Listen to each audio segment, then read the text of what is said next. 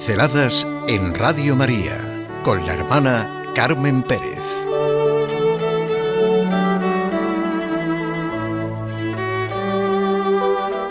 Nuestra oración por las vocaciones.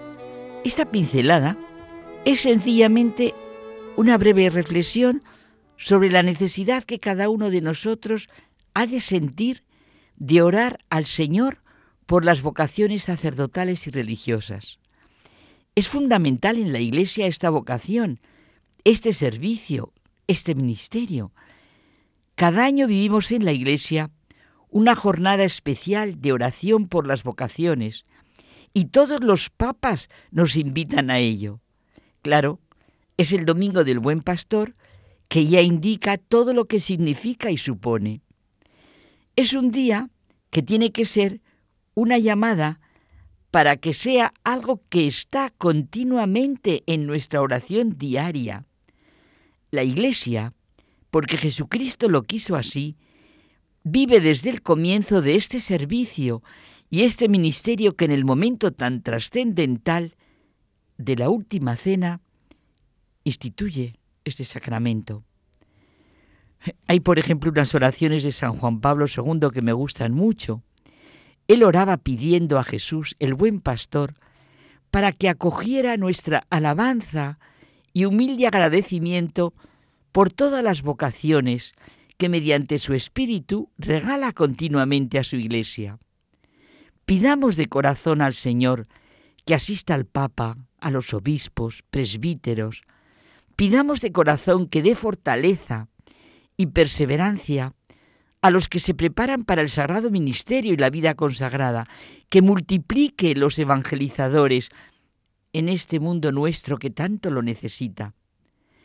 En nuestra oración es evidente que hemos de pedir por los jóvenes, por las familias, que sean verdaderas comunidades cristianas en las que crece la buena semilla de las vocaciones. Pidamos que les dé fuerza y que su libertad esté al servicio del Señor con toda la generosidad para seguirle. También sintiéndonos nosotros débiles y pecadores, para que perdone la no correspondencia, Él perdone la no correspondencia y las infidelidades de todos los que ha escogido.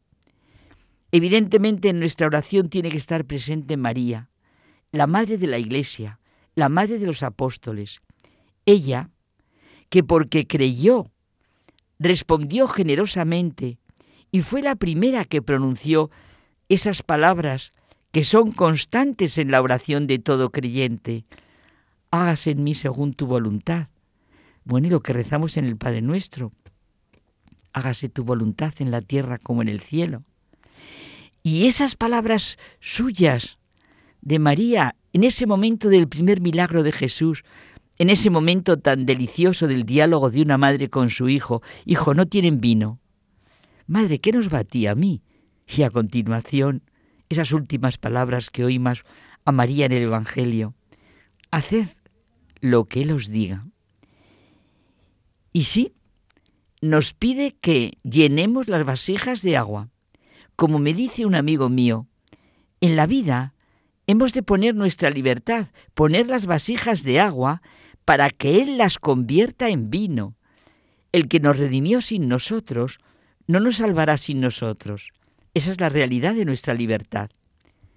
Pues sí, que sea algo diario en nuestra oración, que Jesús, el buen pastor, suscite en todas las comunidades parroquiales, en las familias, en la sociedad, sacerdotes y diáconos, religiosos y religiosas, laicos consagrados y misioneros, según las necesidades de nuestro mundo, al que Él ha redimido, ama y quiere salvar.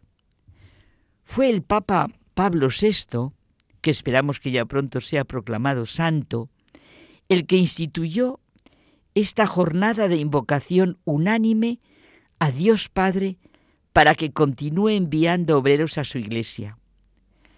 El problema del número suficiente de sacerdotes, subrayó el entonces pontífice Pablo VI, afecta de cerca a todos los fieles, no sólo porque de él depende el futuro religioso de la sociedad cristiana, sino también porque este problema es el índice justo e inexorable de la vitalidad de fe y amor de cada comunidad parroquial y diocesana y testimonio de la salud moral de las familias cristianas. Maravilloso. Donde son numerosas las vocaciones al estado eclesiástico y religioso, se vive generosamente de acuerdo con el Evangelio. Seamos conscientes de que todos nos encontramos unidos en esta oración para implorar a Dios el don de santas vocaciones y proponer a la reflexión común la urgencia de la respuesta a la llamada divina. Desde entonces los papas han sentido la urgencia de la respuesta a la llamada divina y han visto lo significativa que es esta cita anual. Pero esta cita anual ha de estar en el centro de nuestra espiritualidad y de nuestra oración. La oración constante y profunda hace crecer la fe de la comunidad cristiana, en la certeza siempre renovada de que Dios nunca abandona a su pueblo y lo sostiene suscitando vocaciones especiales al sacerdocio y a la vida consagrada para que sean signos de esperanza para el mundo. La fe, la esperanza y la caridad, que son nuestra vida, suponen esta oración nuestra. Aquí está el fundamento de nuestra esperanza. Dios no nos deja nunca solos y es fiel a su palabra. Se sirve de sus testigos, de sus apóstoles, de sus mensajeros. Esta es la Iglesia. Vivamos con intensidad nuestra pertenencia a la Iglesia y a los medios que Él dispuso para nuestra vida. La fidelidad de Dios en la que se puede confiar es en su amor. Nosotros hemos conocido el amor que Dios nos tiene y hemos creído en Él. Pedid y recibiréis.